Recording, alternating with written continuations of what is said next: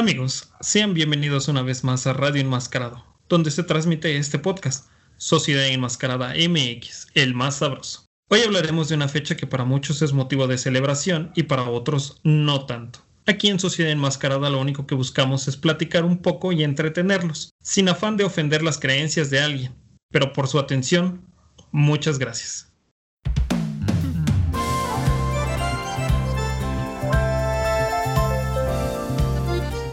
Amigos, muy buenas tardes, noches, días. Volvemos una vez más con este podcast Sociedad Enmascarada. Hoy con un tema bastante interesante. algunos puede causarle algún tipo de curiosidad, a otros quizás no, pero siempre es importante tener en cuenta la opinión de diferentes personas. Para ello, ya saben, nuestros super colaboradores están aquí para platicarnos acerca de esta fecha religiosa que provoca tantas pasiones, tantas cosas encontradas. Pero antes de continuar con esta plática, vamos a presentar a nuestros queridos y hermosos colaboradores. Ese hombre tan guapo, con olor a limón, mi querido Huevas. Huevitas, ¿cómo te encuentras el día de hoy? ¿Qué tal a todos nuestros amigos que nos escuchan? Bien, bien, aquí andamos a ver, a ver a ver qué, cómo nos va este día. Hoy sí me puse la fragancia limón mayonesa, esa del que anuncia el tío Pedrito. Entonces venimos con Tokio, con Tokio. Perfectísimo, mi querido huevos. Eso me gusta, que siempre traes esa actitud de que aunque eres pobre, la Virgencita de Guadalupe te va a ayudar y te va a hacer el milagro.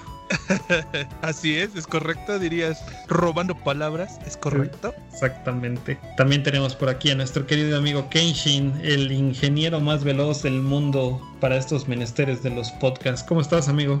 Hola, ¿qué tal amigo? Muy bien, muy bien. El día de hoy siendo sábado, estamos grabando, pero aún más agradecido porque no tuve que ir al golf, no tuve que esperar ocho hoyos, güey, y además relajadito. Exactamente, amigo, y este, pues es que lo que te iban a pagar lo ibas a dejar, ¿no? Ahí al, al, santuario ese chiquitito que tienes en, en tu casa ahí para la Virgencita de Guadalupe. Así es, ¿no? Pero pues, como los cuates salen en viernes y el sábado ir a golf, eh, llegas a las 3 y no. Lo bueno que hoy no, no fui. Estoy agradecido con el de arriba. Claro que sí, amigo. Nada más nos falta este brindar con una coca de piña para esta, para cerrar la, la celebración ya en grande, ¿no, mi querido huevos? es correcto, es correcto. Una coquita de piña. ¿O qué tal, qué tal te la tendría acompañarla con una hamburguesa de, de esas de las que vienen envueltas en. de las que encuentras en el cine, Samael.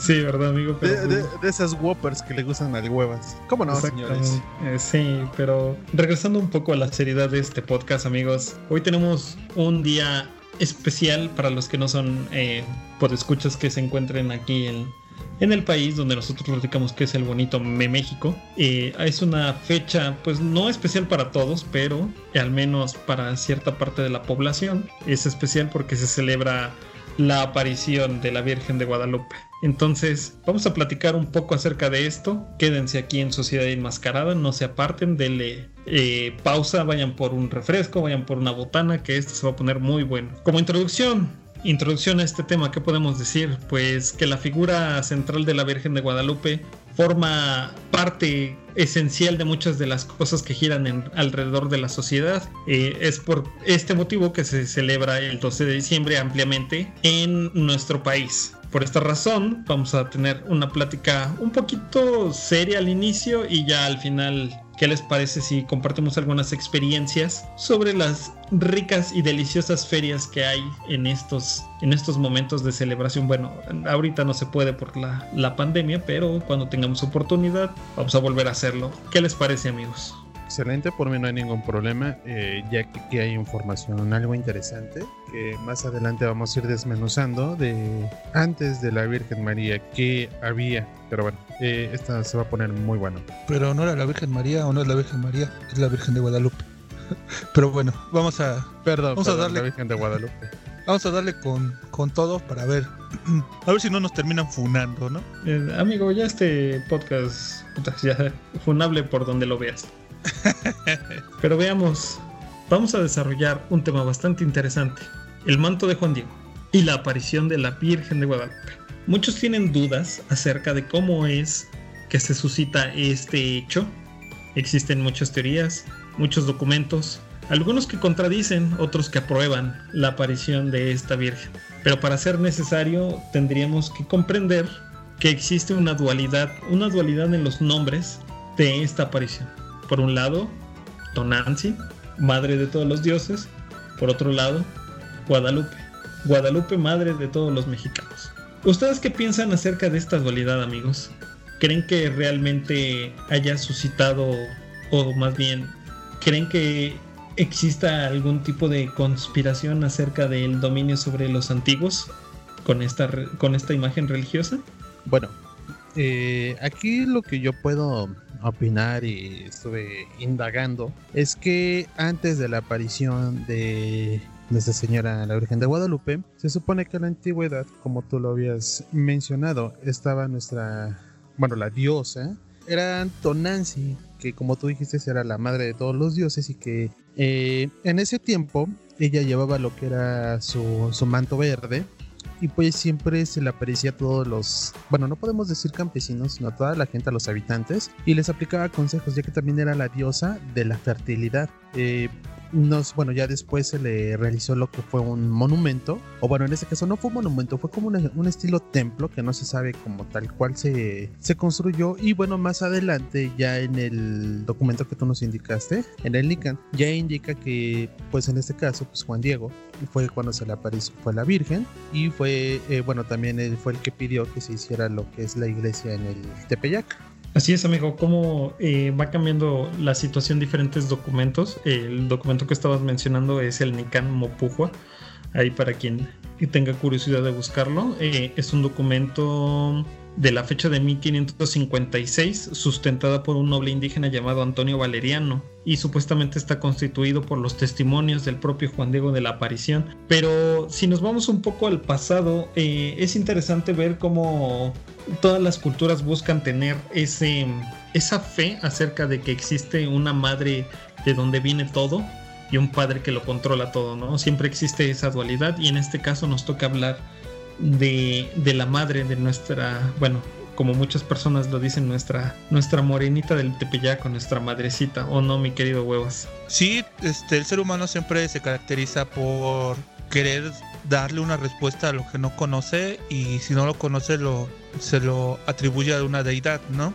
Entonces en este caso, cuando fuimos, ¿cómo se podría decir?, adoctrinados, o cuando quería que los españoles tuviéramos la doctrina, pues una de las, de las formas de guiar a esos, a esos este, indígenas, porque la palabra correcta, este, fue a través de, de la Virgen de, de, Guadalupe, que como bien lo mencionaron tenía otro nombre y era la, era la mera mera, la manda más, así lo podemos decir.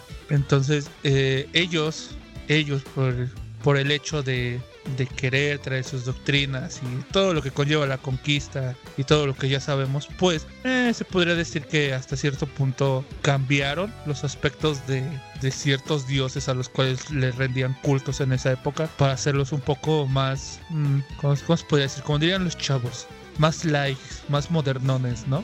Exactamente, este... Claro que sí, mi huevitas. El documento que hacemos mención dice que entre el 9 y el 12 de diciembre de 1531 la Virgen María se aparece frente a Juan Diego en cuatro ocasiones en lo que hoy es Cuautitlán Izcalli en el Estado de México para solicitarle que precisamente construyeran ese templo que estaba comentando nuestro amigo Kenshin a las orillas del cerro del Tepeyac. Otra de las polémicas que también surgen con este tema son las imágenes de Tonantzin que tenemos, ¿no? Eh, eh, para los españoles era un poco desagradable o no era tan estético lo que formaba esta imagen porque estaba compuesta por, por serpientes y un rostro que, que, denotaba una ira o que podía crear y destruir a voluntad, ¿no? Entonces tratan de, de, visualizar esta imagen de una manera que puedan adoptar los indígenas de la época y sentirse identificados. Es ahí cuando se da pie a la imagen que conocemos como, como la Virgen de Guadalupe. Ok, pero aquí a mí me surge una duda. Se supone que en la antigüedad entre los españoles y nuestros antiguos habitantes, como tú dices, estaba lo que era esta imagen, que era de Tonantzin, y que bueno, eh, era la favorita, se decía porque había otras, pero la más recurrente era Tonantzin. Eh, aquí mi duda, ¿cómo fue que en este caso Tonantzin, eh, posiblemente me van a pedrear, pero cómo pudo haberse transformado en la Virgen de Guadalupe? O sea, no es que sea escéptico, yo respeto todo, pero yo creo que al haber hecho eso así como que fue un cambio tan radical, también como también lo dijo aquí Huevitas, mm, yo me imagino que esto fue para no dejar morir esa, esa tradición de que siempre vamos a tener una madre que nos cuide. Pero en su tiempo pues era Tonantzin y ahora es la Virgen de Guadalupe. Exactamente, este, de hecho ahí hay muchas controversias. Eh, de entrada, la primera controversia que existe acerca de, esta imagen es tal cual la imagen eh, que se representa en el ayate de Juan Diego debido a esto de que hay mucha información en libros, en algunos escritos. Eh, al, tal vez en algún momento vamos a dejar la bibliografía ahí en, eh, nuestro grupo de Facebook Sociedad Enmascarada MX para que le den like. Un poco de la bibliografía de, de dónde sacamos un poco este material. Y regresando al tema, este, se dice que esta imagen fue pintada, fue pintada este, por un indígena. Eh, déjenme buscar el nombre para no errarle, que este cuadro fue realizado por... Antonio Valeriano, ¿no? No, fue de hecho otra persona que su nombre es Marcos, pero Marcos Zipac de Aquino. Esa es la persona a la cual se le atribuye haber pintado en, en una manta como tal este, la imagen de, esta, de esta Virgen para dar como credibilidad a lo que estaba sucediendo en esos momentos. Digo, hay muchas cosas que, que nos cuentan, ¿no? Cuentan que Juan Diego solamente iba pasando ahí para, para ir, me parece que a la capital y se le aparece por primera vez este Guadalupe, ¿no? La Virgen de Guadalupe y le empieza a exigir que vaya con el arzobispo a que le construyan un templo donde se erigía antes, como nos comentaba nuestro amigo Kenshin, el templo de Tonantzin. Eh, no sé qué les parezca a ustedes este tipo de cosas. ¿Ustedes piensan que, que sí exista alguna razón física y tangible para que exista esta imagen? Pues mira, ciencia cierta no podría... Creo que de los de los autores que hemos leído y los que has mencionado, siempre queda esa duda, ¿no? De si, si es o no es. Así como la, la duda de que si en verdad existió Juan Diego o no existió Juan Diego. Y, muchas otras, ¿no? Al final de cuentas, yo me quedo con la idea, a lo mejor, de que la Virgen, la Virgen de Guadalupe es la mezcla entre Tonantzin y la Virgen María. Y es como así lograron convencer a los, a los, este, a los indígenas a, a pasarse al, a los cristiani al cristianismo en este caso. Porque si recordamos este esto lo vamos a tocar más adelante pero se hacían largas peregrinaciones para ver a Tonanzi y es lo que se sigue haciendo. Ahora donde está su su basílica o donde en ese tiempo fundaron su basílica es el mismo lugar donde estaba construido el templo de Tonanzi y al final de cuentas fue destruido por los españoles por el mismo eh, la misma razón de querer pues ahora sí que destruir todo lo que lo que era nuestro nuestro pasado nuestros antepasados exactamente mi huevitas eh, sin duda un, un motivo de imposición para que ahora sí que vieran que quién era el que mandaba y ahí quién de a quién le tronaban sus chicharrones más, ¿no? De una manera muy vulgar, pero sí, efectivamente tienes razón. Eh, pues no sé, es yo creo que motivo de de estudio todo esto, o bueno, a mí me resulta más bien curioso todo esto que se mueve alrededor de, la fe de la Virgen de Guadalupe, ¿no? Porque ya sabes todo lo que todo lo que se hace. Vamos a adelantarnos un poquito en el tema y ahorita regresamos a, la historia. Eh, cómo existen esas personas, ¿no? Que por cumplir una manda tienen la fuerza de voluntad, por no decir otra cosa que, que sea más grosera, este, de cómo hacen esos sacrificios, ¿no, mi querido Huevas? De de irse en una peregrinación, ya sea a pie, en bicicleta, en moto, viajando, como quiera que sea. No sé qué piensan ustedes, tú, mi Kensho, ¿qué, qué opinión tienes acerca de, el fervor, del fanatismo que existe acerca de, de todo esto? Ok, mira, en este caso, sobre las peregrinaciones, mi familia pues somos católicos. Eh, tengo tíos que son que son muy, muy devotos, muy guadalupanos. O sea, nosotros creemos en la Virgen, lo aclaro. Pero yo tengo entendido que cuando tú vas a ir a, a ver a la Virgen, ya sea la de Quilita, ya sea la de a la que se encuentra en la Basílica, no es por ir a hacer el viaje de morboso y a ver cómo se pone prácticamente el trip. vamos a viajar y vamos a echar el relajo. No, se supone que como tú lo mencionaste, es una manda y si tú vas a ir a ver a la Virgen es porque eh, tú se lo, se lo prometiste y ella te va a ayudar. me voy a adelantar un poco y les voy a dejar en la página de Sociedad Enmascarada MX en Facebook el link de una manda de un familiar que él sufrió un accidente literal de muerte. Cuando lo, lo tuvo, pues ya lo daban por muerto, o sea, literal. Y mi familia por parte de mi mamá en ese entonces pues fueron muy muy muy del lado de la Virgen de Juquilita, de Juquilita fueron directamente al templo le pidieron con todo y afortunadamente pues mi tío hasta la fecha sigue vivo mm, en este caso hasta los doctores dicen que era imposible que él se recuperara por eh, la gravedad de las heridas que había tenido. Pero volvamos un poco a la Virgen. Aquí era tan grande la fe que tenían a la Virgen que hasta hicieron lo imposible por ir a verla, ir a pedirles a Amanda y por ir cada año. Y dijeron que cada año tenían que ir o acudirían a Juquilita a, darle gracias por el milagro de que no se lo llevara. Y pues lo único que puedo decir, pues gracias a Dios, gracias a ellos, ahí sigue mi tío, vivito y coleando. Eh, así que se le note algo malo, tú lo ves y para nada. O sea, son cosas que, que sí, como dices, entran en, en, controversia. Si esto fue por recuperación de él, fue por recuperación de, de la manda que se le pidió a la Virgen, o en este caso, pues fue el tratamiento médico, porque los médicos ya prácticamente lo daban por muerto. Claro que sí, así hay como muchos ejemplos, ¿no? Este, mi huevos, eh, no sé, tú tal vez no estoy seguro, pero nos medio comentaste que realmente si esas personas que hacen todo este tipo de, recorridos desde sus lugares, de recorridos desde sus lugares de origen, pues requieren una fuerza de voluntad muy grande. No sé si tú tuviste alguna experiencia así eh, de la que nos puedas platicar un poco. Sí, pues experiencia propia, propia de que yo haya ido, pues tal vez, tal vez no.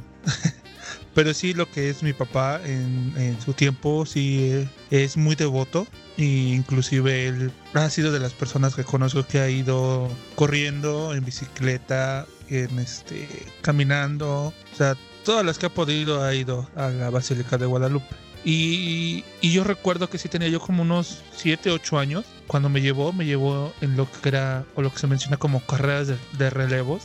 Y en verdad sí es algo que sí, o sea, pones ahí todo, todo, todo, todo lo que tienes es la devoción y la, quiero creer yo la fe y dicen por ahí, ¿no? Mm, tienes que creer en algo o si no estás estás muerto como ser humano. Entonces, hay personas que en el trayecto te encuentras que llevan todas ampuladas, con los pies sangrando y siguen, o gente que va de rodillas desde, no sé, desde la frontera del país y llega y soporta el frío. Sí, no, o sea, sí es, es algo que hasta cierto punto yo lo, lo tomo como inhumano, pero pues aparte es cuestión de creer, ¿no? Y, regresamos a lo, al, al, tema de hace rato. Si en esos tiempos cuando la aparición de la Virgen, la orden de los franciscanos, no creían en, en lo de la Virgen de Guadalupe porque se decía que ella empezaba a hacer milagros y decían que eran actividades o actos satánicos, a lo que los padres de las iglesias decían que no era cierto,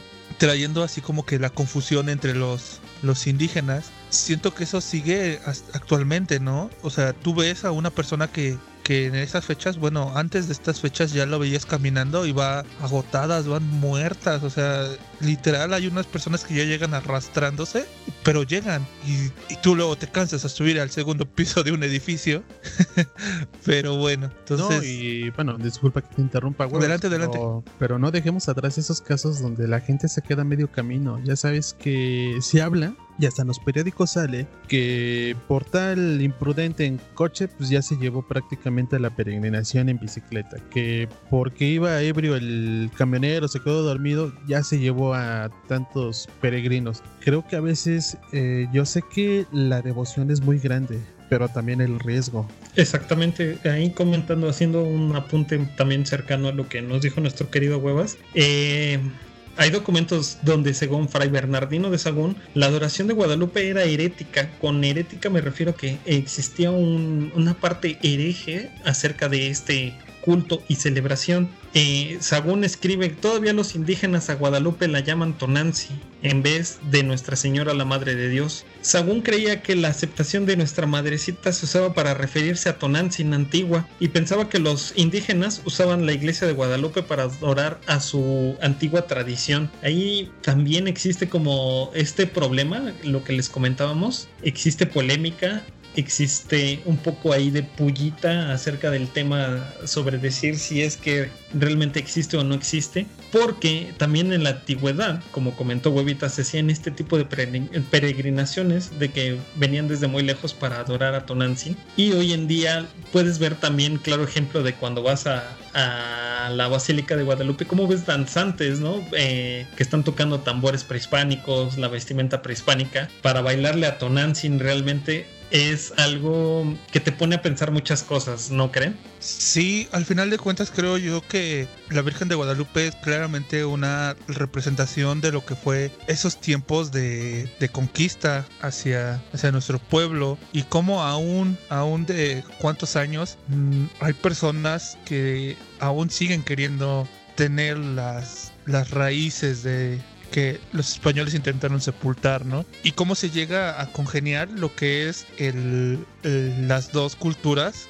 y cómo por la misma fe, ya sea por cualquiera de las dos imágenes, llegan a estar juntas, ¿no? A, a veces se, se, dice o se lee en libros y en artículos que al final de cuentas es para mantener a un pueblo sumiso, a un pueblo abnegado y poder hacer uso de él. Y no sé si sea verdad, no sé si no sea verdad, pero eh, realmente lo que es la devoción hacia la Virgen de Guadalupe mueve, mueve, mueve, mueve mucho mucha gente y está, podemos mencionar a que está este, incluida en muchos ámbitos, o sea, hasta políticos, religiosos, este, deporte, en todo, en todo. Hasta en los TikToks últimamente ya ha salido. Exactamente, mi querido Huevas. Es como un símbolo de lo sagrado y lo profano, ¿no? De también que es un tanto de lo humilde y lo majestuoso. Ya sea como Virgen de Guadalupe o Emperatriz de América, pues a veces siento también que tanto como el escudo nacional, también la Virgen es un emblema nacional, ¿no? Porque cada año se levantan, pues, que templos, que el altarcito en las vecindades, en las casas, y siempre, siempre es como muy recorrida, ¿no creen?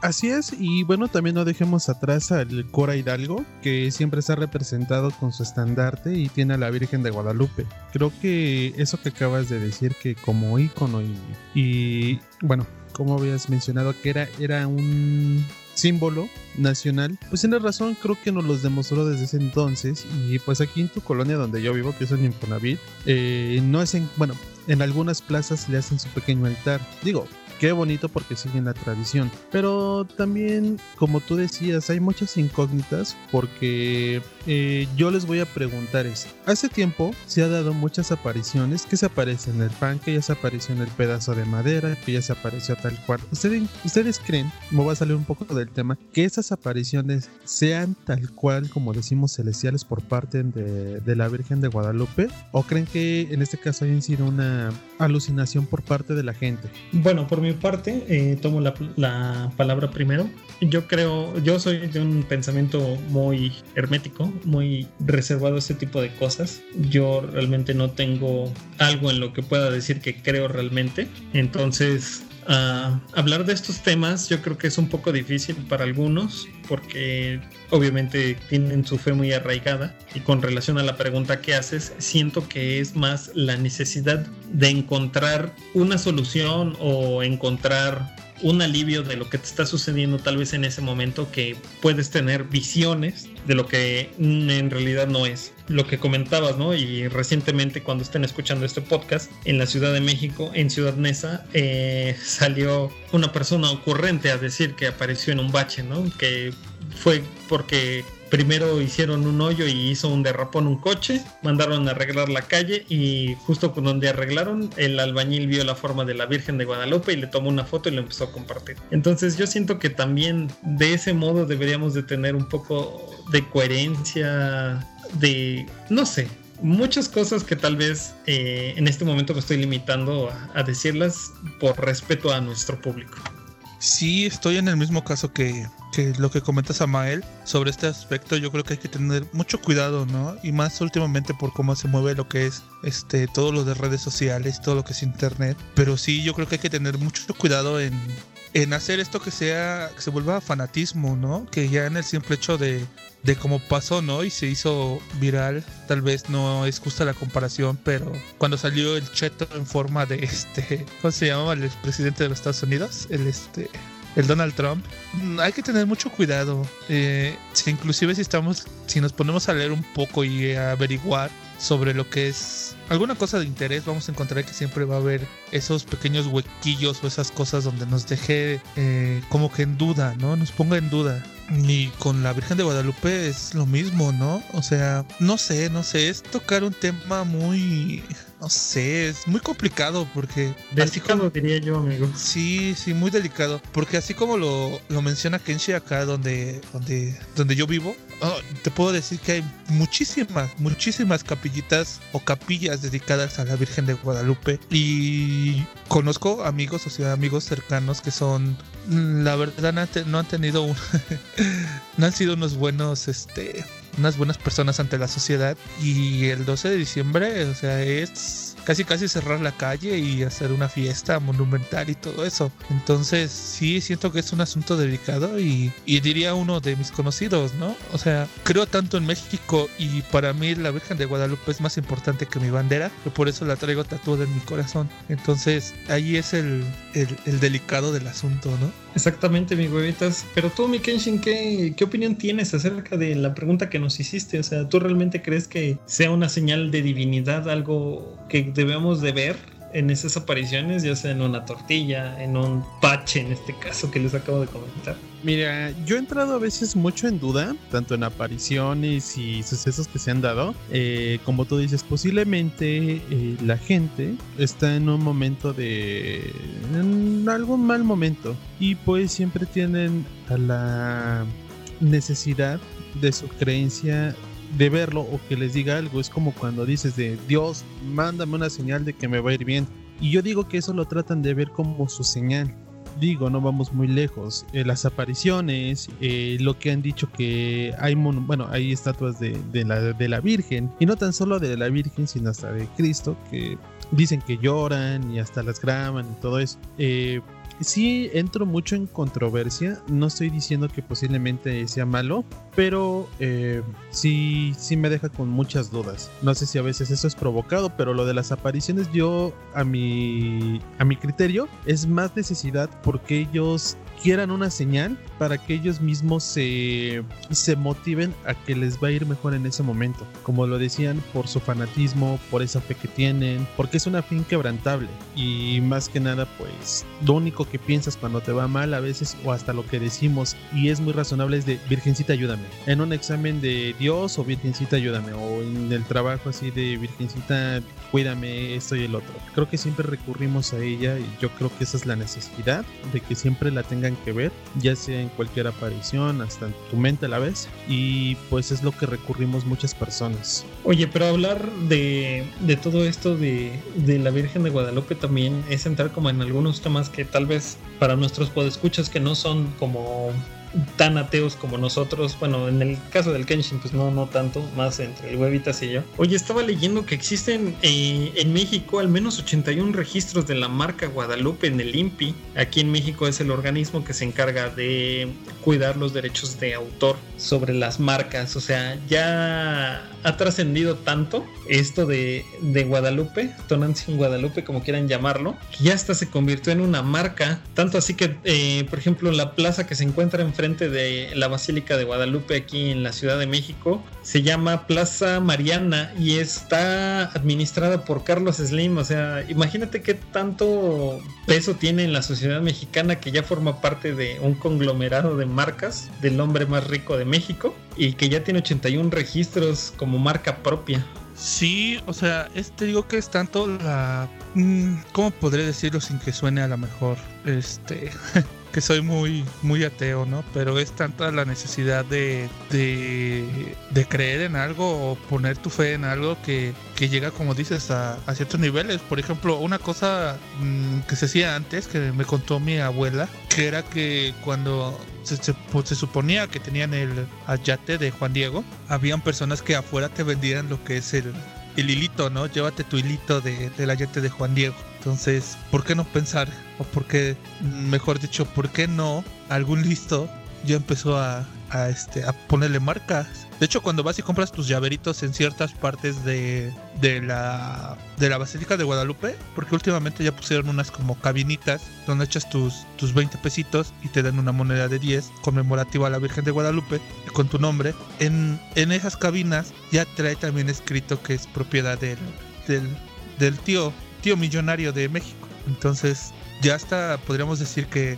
eh, don dinero, dinero, dinero está, está metido en, en todo esto. ¿No lo crees, Kensho?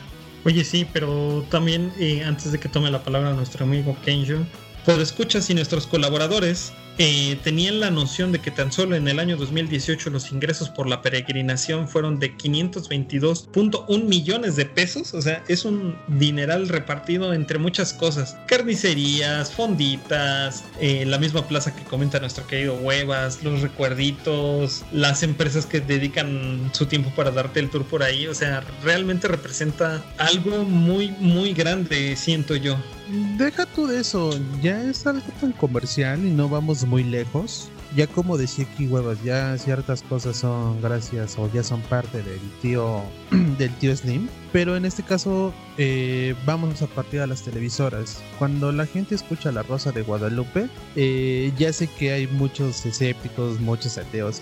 Y digo, están en su derecho de, decir lo que tú quieras. Hasta yo he entrado en esa onda de, de los casos como los toman y de reírse. Pero ya es algo tan comercial y pues como dice aquí huevos ya genera dinero dinero dinero pues para la televisión es rating tener el nombre de la rosa de Guadalupe quienes lo verán normalmente eh, personas mayores a 40 50 años devotos con tal de ver casos casos de milagros milagrosos y pues no tan solo en México ya es también esto eh, antes de, que empezara este programa en México también empezó en Estados Unidos sé hasta dónde ha llegado lo que es esta fe con tal de no dejar a los hermanos espaldas mojadas sin que sepan de esos grandes hallazgos, si tú quieres decirlo de esa manera. Nada más ahí como comentario, el comentario que hizo Kenshi no representa el, el, voto popular de todos así enmascarada. Eh, yo creo que lo que quiso decir, o más bien el comentario adecuado fue este inmigrantes.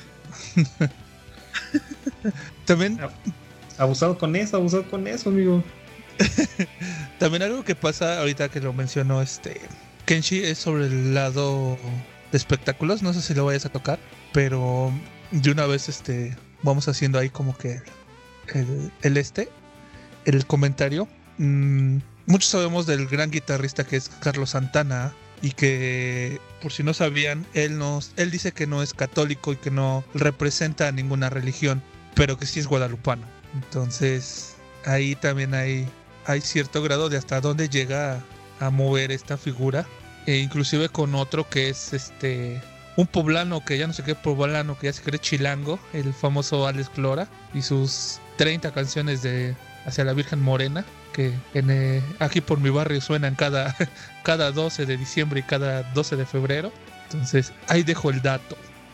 Exactamente, ¿no? Y amigos por escuchas, tal vez no les dimos una explicación tan adentrada acerca de lo que es la figura de, de Tonantzin, pero dimos un, repaso por encima, siento yo, y que a final de cuentas ustedes están en la, con la última palabra acerca de lo que quieren creer o no, o lo que quieren investigar o no. Existen muchísimos textos acerca de todos estos temas de si fue aceptado, si no fue aceptado. Hay muchas teorías Em, acerca de los eclesiásticos que no tenían la noción o más bien veían mal el hecho de que existiera algo así como la Virgen de Guadalupe eh, registrado en muchos datos. Ahí, le, como les comentaba, íbamos a dejar una pequeña bibliografía cuando salga este podcast para que puedan darle una revisada y no crean lo que tres personas les están diciendo, sino que ustedes mismos forjen un comentario propio, una ideología acerca de este tema. Eh, yo creo que como conclusión acerca de esto puedo decir que con el paso del tiempo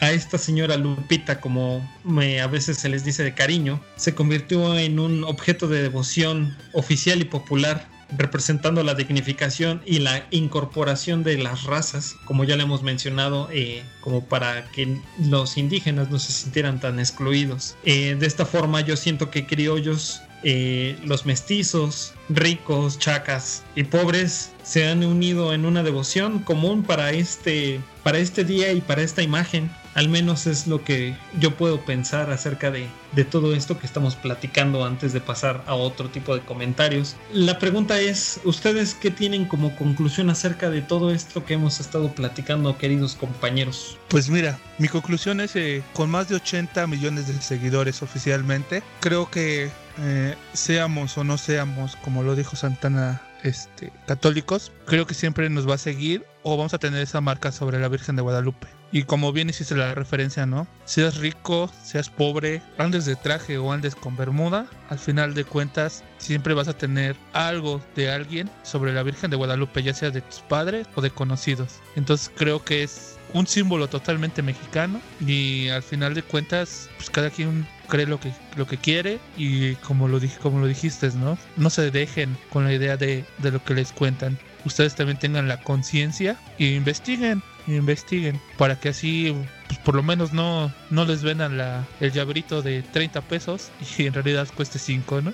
Exactamente. Tú, mi querido Kenshin, que eres, digamos que, un poco más apegado a ese lado de la religión, ¿qué conclusión crees que nos podrías dar acerca de, de este tema que, si nosotros quisiéramos, podríamos hablar horas y horas y horas acerca de esto, pero pues vamos a tratar de hacerlo un poco más ligero para los podescuchas? Claro. Una disculpa hace un momento por lo de las espaldas mojadas, una forma que tengo. No es contra nadie ni la que se dice no le saque, no le saque. Nos pueden funar más de lo que ya está fumado esto. No, pero volviendo al tema, pues en este caso es una tradición que desde años se ha seguido adelante, y como lo dijo Huevas, ya sea de generación en generación, eh, por los padres, hijos y lo que vengan, descendencia y todo, pues es algo que se va a seguir y es algo de lo que vamos a comentar así, bueno, un poco más adelante. Eh, así seas tan devoto a tu religión, así seas tan tan ateo o como quieras mencionarle, siempre la vas a tener que mencionar, vas a tener que escuchar por ella. Es algo que prácticamente aquí en nuestro México es algo que no va a morir y que pues desgraciadamente seas o no seas creyente de ella, algún día vas a tener que pedirle algo. Pues veremos, veremos, querido amigo, pero yo creo que esta charla se puso tan intensa que me haría falta algo delicioso ahí. ¿No? ¿También no tienen el antojo de algo rico y tradicional? Yo digo que unos buenos pancitos con un chocolatito abuelita. Eso caería con a toda madre. Tú, mi huevas, ¿qué se te antoja? ¿Unos cuernitos? ¿Una dona No. rellena? no, ¿qué pasó? ¿Ya ¿Cómo se quieres que, quieres que se te adelante tu rosca con un buen de crema glaseada? no, no, todavía falta para eso, pero sí, una conchita. Ay, conchita ahorita con ya con ponchecito y ya. Ya sabes, ¿no? Ya empezando las posaditas y todo eso. A huevo, ¿no? Ponchecito con, con bacachito. Ándale, pero que no sea de limón porque si no lo sabe raro. Amigos, escuchen esta deliciosa promo. Quien tiene el valor y la sensibilidad para conseguir las mejores cosas que ofrece la vida, sin duda es gente que disfruta lo auténtico. Un café de olla con azúcar al gusto y una sabrosa concha de chocolate.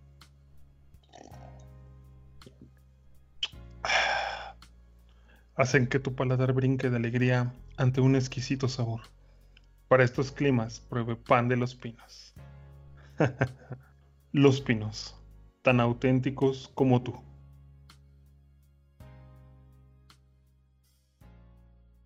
ah, no mames, pinche. Pinche sorbete que le dio. No sé si era café o leche con café, güey. Pero, pues, ¿dónde puedo conseguir esas pinches conchas? Ah, tan deliciosos, amigo, que puedes encontrarlos aquí en la ciudad de Puebla, en Avenida 15 de Mayo, esquina con Boulevard San Felipe, a un lado de una farmadroguería muy famosa de cadena nacional, ahí en la mera esquina de la sabrosura, digo yo. Y un saludo a todas las personas de Los Pinos que hacen posible ese delicioso pan. Así que ya saben, amigos, corran, corran. Córrele, córrele, córrele. Bueno, continuando con esta bonita plática y después de el acertado comentario de nuestro amigo Kenshin, que yo creo que nuestros escuchas nunca van a olvidar, o al menos yo no, por pasado de lanza. Vamos a hablar de lo, de lo rico y tradicional también que se encuentra uno fuera de la iglesia, ¿no? O sea, ya terminas eh, todo lo que tienes que hacer con tu menester religioso y da paso a algo tradicionalmente mexicano, ¿no? Esas ferias del 12 de diciembre que, ah, qué bonitas son, coloridas y llenas de muchos olores y sabores, ¿no creen amigos? Así es, yo lo único que puedo decir que una vez me encontré al huevas afuera vendiendo sus rosas con cera y su oración de ahí, toda en una bolsita. yo antes de comenzar este tema y empezar a lo que es la, la parte este, sabrosona del podcast. Este, quiero mandarle un saludo y una felicitación a mi, a mi mujercita, que ella es de nombre Guadalupe. Entonces, si no, me va a funar y no, me, no nos va a mandar tamalitos ahora el 12 de febrero. Te va a mandar así nomás a, a, pelo, ¿no? Con allá arrastrándote, haciendo carrito como perro y la peregrinación, ¿no? Ándale, así, así, así va a mandar. Entonces, una felicitación ahí a, a Miñora, que no le gusta que le diga así, pero pues a Miñora. Güey, es que se les dice mi ruca. Ah, no porque dice que tenemos la misma edad, entonces no, no puede. Muy bien. Tommy Kenshin, eh, aparte de ver al pinche huevitas ahí sin piernas y vendiendo sus, sus rosas con, con su oración, ¿qué más recuerdas de, o sea, qué experiencias o qué más recuerdos tienes acerca de estas deliciosas ferias? Pues mira, eh, siempre eh, bueno, no sé ustedes si los llegaron a, vestir de niños Juan Diegos, que hasta les pintaban sus pinches bigotes que ibas allá y ya se te despintaban por el sol. Claro, siempre en las ferias, pues aquí en Puebla vendían comida, pero altos costos. Y las interminables filas solo por pasar nada más al pasillo, eh, casi casi como dicen, levantar al niño al estilo Rey León. Y ya te salías, ese era todo el gusto por el que las madres tienen que pasar horas ahí paradas con sus hijos vestidos de Juan Diego. Y como tú decías en algún momento dado, las sandías punks. Exactamente, ¿no? O sea, los niños de... de Juan Diego que a lo mejor ya perdiste el guarachito en alguna parte de, del trayecto a llegar a la iglesia, ¿no, mi huevitas? Que ya por las prisas la jefita ya, ya te zarandeó y te sacó la chanclita. Ándale, ¿no? Que hasta con esa misma te pegaba, ¿no? O luego cuando, cuando ibas con tu, tu ayate, ¿no? Ahí ibas bien coqueto y ya te, aventabas las dos, tres horas interminables en la fila para tomarte la foto. Y después venía otra hora cuando llegaban con el señor, ya sabes, clásico señor, no sé por qué todos los fotógrafos son así, de camisa blanca, su chalequito café o negro y pelones con lentes y tómale la foto, tómale la foto aquí en el burrito, pásale, pásale aquí en el burrito. Ya estás como, como morrito regañado de que no, no quiero mamá, que no sé qué, no sé cuánto, que te la tomes, órale. Bueno, huevas, es... que tú ya tenías veintitantos años cuando eso sucedió y tu jefita te llevó a tomarte la foto, pues también no briegues, güey. No, no, pero deja de eso. Estaba la foto del burrito y a un lado ya estaba Santa Claus. O sea, ni llegaba Navidad, pero ya te podías tomar la foto con Santa Claus, güey.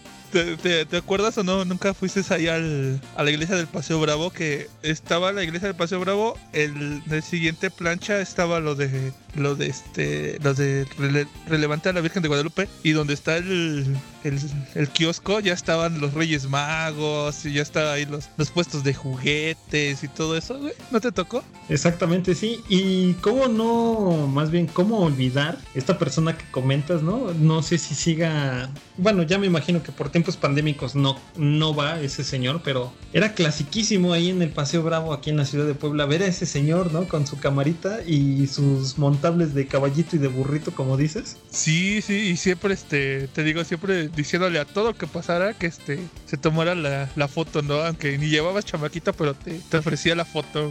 Exactamente como para turismo, ¿no? Y tu sombrero de charrito ahí y que te montaras en el caballito o que el burro te montara. Ah, no, ¿verdad? Perdón. Yo creo que lo que tampoco nunca voy a olvidar el huevas y hasta la fecha le sigue gustando, y ese estaba en cada 12 de diciembre, era el que vendía cobertores. no, no, no, es, es que todavía no completo la colección, me falta el del, el del indio Cherokee saltando el atardecer ahí en el en el cruce, en el, ¿cómo se llama? En el, en el arco del, de ahí de la, de la Baja California, güey, me falta ese, güey. Huevas, pero ya deberías de saber que ya son chinos, entonces ya la tradición de que fueran San Marcos, pues ya te la pelation porque ya son chinos, amigo. no, pues ya valió más. No lo completé, se quedó como mi álbum de estampitas, güey. Exactamente, ya es Special Edition, y ya porque los que te venden ya son botleg. Para las personas que no saben qué es botleg, es pirata, a un alto precio. Ándale. pero también eh, disfrutabas la comida, ¿no? O sea, ya después de que andabas ahí con tu guacalito chiquitito adecuado para tu cosplay de, de niño Juan Diego, ya andabas ahí después pidiendo unas chalupas, una semita, algo así grasosón y sabroso, ¿no? Mira, yo tengo la experiencia de que mi familia y yo habíamos ido por la noche, pues, San Samuel, estudiábamos por el centro, la redundancia, güey. Y pues fueron a traernos ese día mis papás, a mí y a mi hermana. Y se nos ocurre ir a comer lo que pues, era un alambre, ¿no, güey? Y ya cuando se pide la cuenta, tan hijos de su madre, para no decir otra cosa, eh, según tenía un costo la cuenta de cuatro alambres por casi cuatro mil pesos, güey. Imagínate, tanto así querían abusar de la gente que tenían unos altos costos y pues literal la tuvimos que hacer de apedo y hasta llegó ayuntamiento y les clausuró el changarrito, güey. Fíjate que yo tengo una experiencia similar, pero no es del 12 de diciembre, sino es de Semana Santa. Aquí también en la ciudad de Puebla se pone eh, un tianguis que se llama el Calvario. Entonces llega su servidor, ingenuo de la vida, pide unos tacos y pide dos, dos refrescos, güey, de lata. Y pues digo, cuando pides la cuenta también sin ningún problema. Pero llega la cuenta y pues los tacos sí adecuadamente, ¿no? 15 pesos cada taco. pero cuando vemos que pinches refrescos de lata, 70 pesos, cabrón, cada pinche refresco. Es donde dices, no manches, hay que ser cochino pero no trompudo. Sí, No, a pues, veces. a mí nunca me ha pasado eso, güey. Bueno, pues tú eres locatario, güey. Bueno, pues que tú nada más mascas puro lote como burro. No mames. No, pero sí, algunos. Ya después de, creo que ya después, años después, o el siguiente día, ya veías precios por parte de Profeco, así como los días de, de, de ir al panteón, que es el 2 de, de noviembre. Ves que en las flores y todo ya tenían sus hojitas de ayuntamiento con el precio adecuado. Ya el siguiente día ya empezaban a tener sus precios. Digo, como dices, tampoco hay que abusar. Pero también en las ferias de lo que me acordaba era de los famosos juegos mecánicos. A mí me tocó una que le llamaban muy bruscamente el martillo y el kamikaze. Y cómo hasta bajaban la- la- las pinches viejas todas mareadas, todas desguanzadas. Y me daba tanta risa verlas. O esa pinche. El juego que parece como tipo bola disco que siempre lo llevaban allá al Paseo Bravo. Y nada más veías a todos los güeyes brincando y cómo se daban en la madre. No sé si alguna vez lo llegaste a ver, Samuel. Exactamente, yo, pero yo pensé que nos ibas a comentar que te acordabas del chupamatracas Curacovid 3000 Verguizón Super Ultra Deluxe Rascahuele. No, todavía no estaba por esas épocas. Todavía no estaba patentado por Sociedad Enmascarada, chavo. ah, mira, qué bueno que nos aclaras eso ya. Para que no los engañen, queridos amigos, que les vendan un verguizón que no sea un verguizón. Así es. No, y, y tú, huevas, ¿alguna vez te, te, te pusieron tu, cosplay de Shinji y Juan Dieguito? Pues creo que, que la mayoría de los de, de las personas sí pasamos por esa época, pues ya sabes que es esas tradiciones de la más que nada de las mamás de que tienes que llevar al, niño de Juan Dieguito y que se tome la foto y ande ahí como dice como diría un, un amigo que tiene ahí problemas con, con una con una grasa este con tu guacalito, tus chanclitas, tu bigotito. Y al final de cuentas regresas todo sudado, todo durmiendo en el micro. Ahí todo este embarrado de, de ¿cómo se llama? De algodón de azúcar porque te compraron un algodonzote, pero pues, pura fantasía, güey. Entonces, sí, yo, yo sí soy este, puedo decir que tengo ese, esa este, osadía de haber sido cosplayer de Juan Dieguito. Ah, yo te imaginaba ahí como de pinche sandía punk. Porque no puede ser. No puede ser, no puede ser algo más pequeño, huevitas. Tú sí dabas el ancho de, de una pequeña sandía, ¿no? Ya, ya pesabas más de 5 kilos y tu jefa ya ni te cargaba. Ándale. Es cierto, Al- amigo, huevitas. Al contrario, güey, tú tenías que cargar a tu jefa, cabrón. Oye, pero. A ver, dale, dale, dale. No, ahorita haciendo referencia a, a la comida, se dieron cuenta cómo, o no sé si recuerdan cómo fueron cambiando eh, los tiempos. Por ejemplo, yo recuerdo cuando tenía pues, unas 6, 7 años, yo viví un tiempo donde fue, o donde es aquí en Puebla el seminario, seminario para Foxiano, es bien enfrente. Entonces ahí recuerdo que cuando se hacía esto, eran que las, las memelas, los tlacoyos, eh, la carne asada, barbacoa.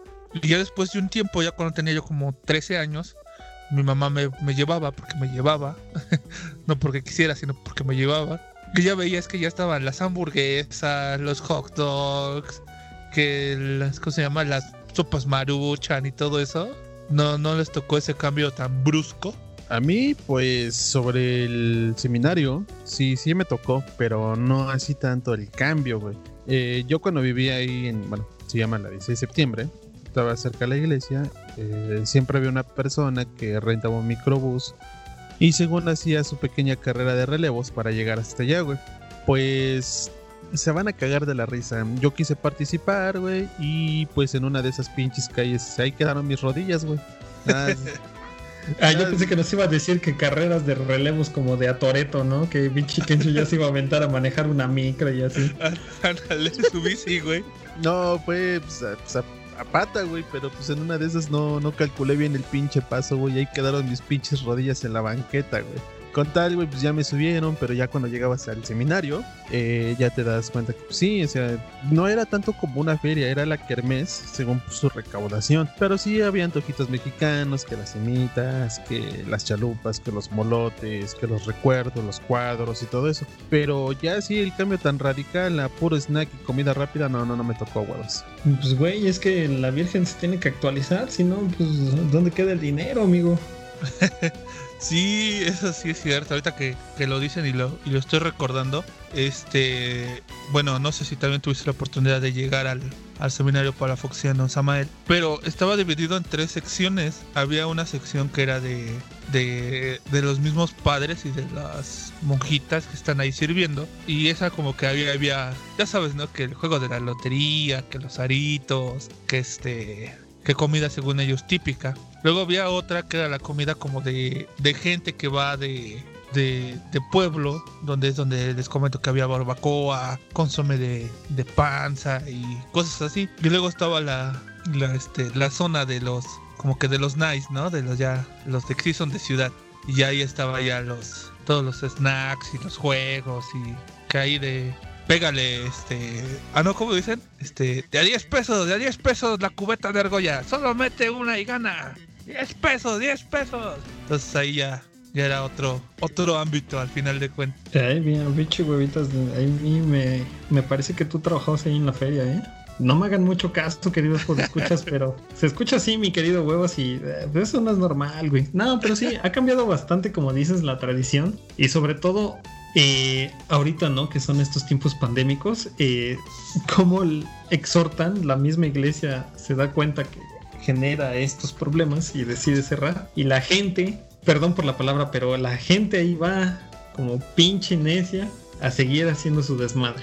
O sea, amigos, realmente hay muchas oportunidades, ¿no? O sea, no existe o no debería de existir solamente una fecha para que se porten bien, para que hagan todas estas cosas. Debería de ser todo el año, pero sin duda alguna, respeten, respeten por favor las indicaciones que se les han dado y aunque ustedes crean o no crean en esta enfermedad, nada más les pedimos que respeten. Desde Sociedad Enmascarada les pedimos mucho eso de favor. Sí, sí, respeten porque en serio que, como lo dice Samuel, ¿no? Crean o no crean y nosotros también seamos personas que después de lo que hemos dicho vamos a quedar como que en tela de juicio si somos o no somos este de alguna religión, pero por favor cu- cuiden a los demás y cuídense ustedes, más que nada si tienen hijos, en realidad cuídenlos.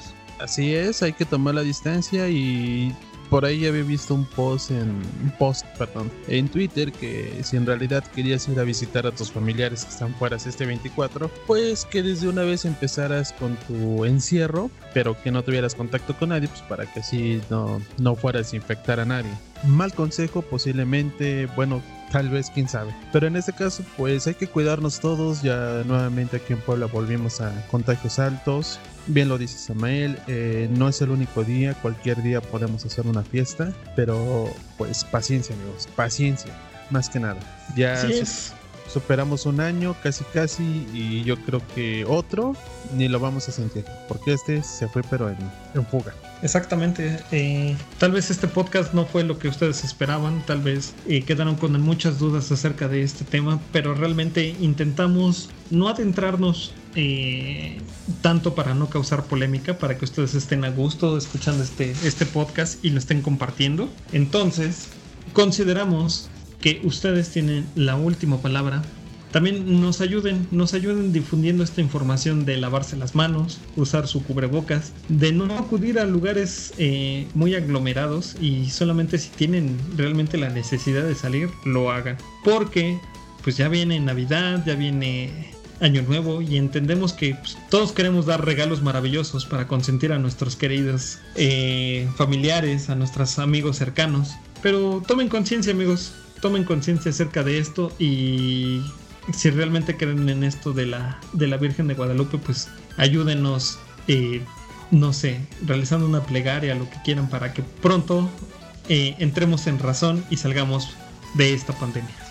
Así es, amigo Samael. Y pues bueno, en este caso, pues me queda agradecer a todos los que han reproducido los podcasts, a amigos que tengo que nos han escuchado y pues Entraría agradecerle a todos. Muchas gracias por seguirnos. Vamos a seguir adelante, vamos a mejorar. No voy a sacar mis comentarios estúpidos. Y pues, eh, por mi parte, pues nos estaremos viendo a la próxima. No sé ustedes qué tengan que decir, Samael Huevas. Pues yo le digo que no le saques, güey. Ya lo que dijiste, lo dijiste y ya. Si nos funan, pues chingada, hacemos otro podcast y ya, la chingada, me vale verga. pues sí, al final de cuentas, de una, de uno de los muy grandes entre comillas ya grandes, este, de que todos siguen, pues ya nos funó. Entonces, sin hacer nada, pues ya. Al final de cuentas es, se supone que podríamos manejar lo que es libre expresión. Entonces, eh, ni te preocupes de eso. Y, y, ya cambiando a lo que es el tema, vuelvo a recalcar en lo mismo. Si tienen hijos, si tienen personas mayores en su familia, pues tal vez tú no creas. Y pues ya que te cargue y que llegues allá a lo que hablamos en esa en esa, este, esa vez en lo de muertos, ahí hay que te enfrentes a esos siete, siete puertas. Pero los demás, ¿por qué tienen que pagar por tu estupidez, no? Eso, eso lo dejo ahí. Exactamente, pues yo digo que ahorita que es 12 de diciembre, vamos por unas conchas a los pinos, vamos por un este, unos sándwiches de Boloña, hay un, un ponche con piquete. Dice que le gusta tanto a Felipe Calderón. así sabrosón para entrar en ambiente y más que nada agradecerle a todas las personas que han estado compartiendo, que nos, nos han estado dando ideas para realizar estos podcasts y que esperemos que les sigan agradando todos estos temas y solo me queda decir ya viene Navidad. Creo que creo que con este podcast este damos como inaugurada el, el Guadalupe Reyes, ¿les parece correcto?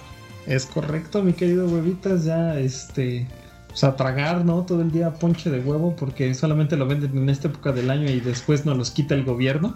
Sí, sí, es correcto. Y por ahí, si se van a ir a, a comprar sus esferitas y su nacimiento y sus lucecitas, también tengan cuidado, ¿eh? Porque dicen que anda el robabolas también por ahí.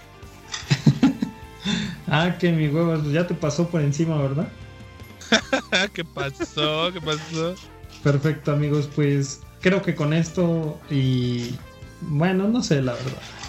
Pero por mi parte es todo. Cuídense mucho, lávense las manos, coman frutas y verduras y pásenla chido. Nos vemos hasta la próxima. Bye. Agradecimientos a todos y ahí, ahí se lo lavan. El fino y unos cuates. tu finura, güey, tu finura. No puedo haber faltado en este podcast. Como siempre, como siempre. Vámonos. Ah, y por ahí si ven el, cobertor del indio Cherokee, me avisan, me echan un, un mensajito ahí en la página para acabar la colección.